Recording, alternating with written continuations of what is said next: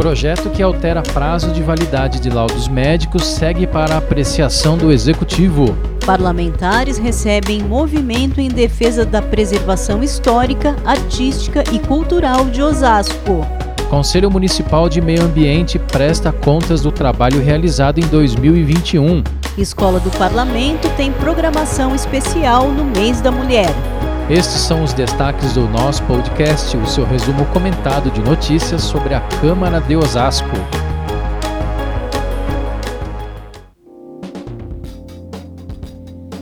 Olá pessoal, tudo bem? Eu sou o Maurício Viel. E eu sou a Daniele Simões. A gente dá início ao nosso podcast trazendo uma notícia muito boa. Isso mesmo, Maurício. Eu diria até que é uma notícia muito esperada pelas mães e familiares de pessoas com deficiência. Pois é, lembram-se daquele projeto que propõe a mudança nos prazos de validade dos laudos médicos que atestam autismo, síndrome de Down e deficiências mentais? Então, ele foi aprovado na sessão ordinária desta semana em segunda discussão e agora segue para a apreciação do prefeito Rogério Lins. O autor do texto é o vereador Rogério Santos, que apresentou a proposta atendendo a reivindicações da comunidade. Exatamente, Dani. A ideia é que os laudos médicos tenham prazo de validade indeterminado, facilitando a vida de mães e familiares das pessoas com deficiência, que perdem muito tempo com o processo de renovação desses atestados. Vale lembrar, Maurício, que o prefeito tem poder de vetar ou sancionar o projeto, e a gente espera que não haja óbices e a matéria possa virar lei, em nome de toda a comunidade que anseia por essa importante mudança. Os vereadores aprovaram outros quatro projetos na sessão ordinária desta terça-feira. Você pode consultar todos eles no nosso site oficial no endereço osasco.sp.leg.br. E agora a gente fala de meio ambiente. Isso mesmo, Dani, o assunto é a audiência pública de prestação de contas do CONDEMA, o Conselho Municipal de Defesa do Meio Ambiente e Recursos Hídricos de Osasco. A audiência aconteceu na noite da terça-feira, dia 15, por convocação da Comissão Legislativa de Política Urbana, Meio Ambiente e Defesa dos Direitos do Consumidor de Serviços Públicos.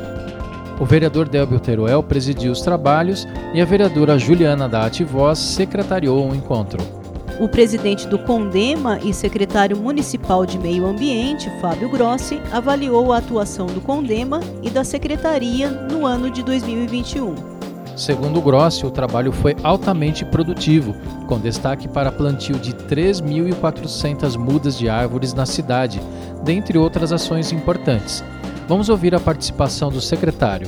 Eu acredito que o meio ambiente está crescendo. Eu faço uma comparação pelos índices que nós temos lá na secretaria. Eu acho que a gente está no caminho certo e o prefeito sempre nos dando auxílio, fazendo com que a secretaria cresça de acordo com o que o município está crescendo. E falando em participação, quem visitou o Legislativo nesta semana foi um grupo que pede o restauro e a manutenção do patrimônio histórico da cidade. Integraram a comissão os vereador Aloysio Pinheiro, o arquiteto e urbanista Pietro Minhosetti, Rosa Eleutério e Roque Aparecido Silva. Um grupo de vereadores recebeu a comitiva e o presidente da Câmara, vereador Ribamar Silva, se comprometeu a levar o assunto ao executivo. Já o presidente da Frente Parlamentar Nossa História, vereador Rogério Santos, convidou os membros da comitiva para que participem dos encontros da frente, que também tem discutido a questão da preservação do patrimônio histórico da cidade.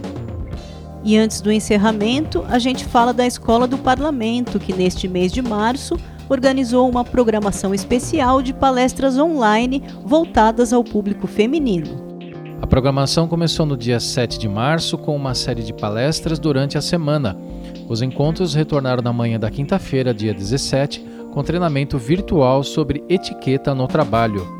A servidora Ellen Cristina de Souza Dias foi uma das participantes e falou com a gente sobre os benefícios do treinamento para o seu crescimento pessoal e profissional.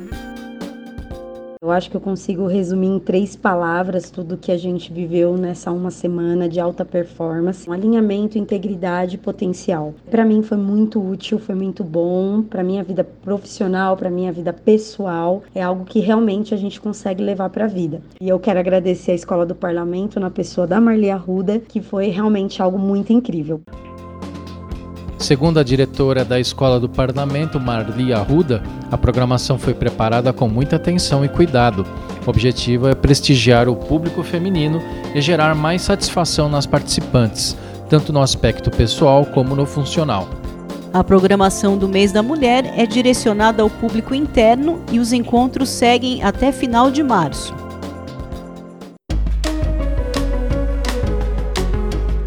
É isso aí, pessoal. O nosso podcast fica por aqui. Nosso programa é uma produção da Diretoria de Comunicação Social da Câmara de Osasco. Compartilhe o nosso podcast nas suas redes sociais. Com isso, você ajuda a levar utilidade pública a mais pessoas.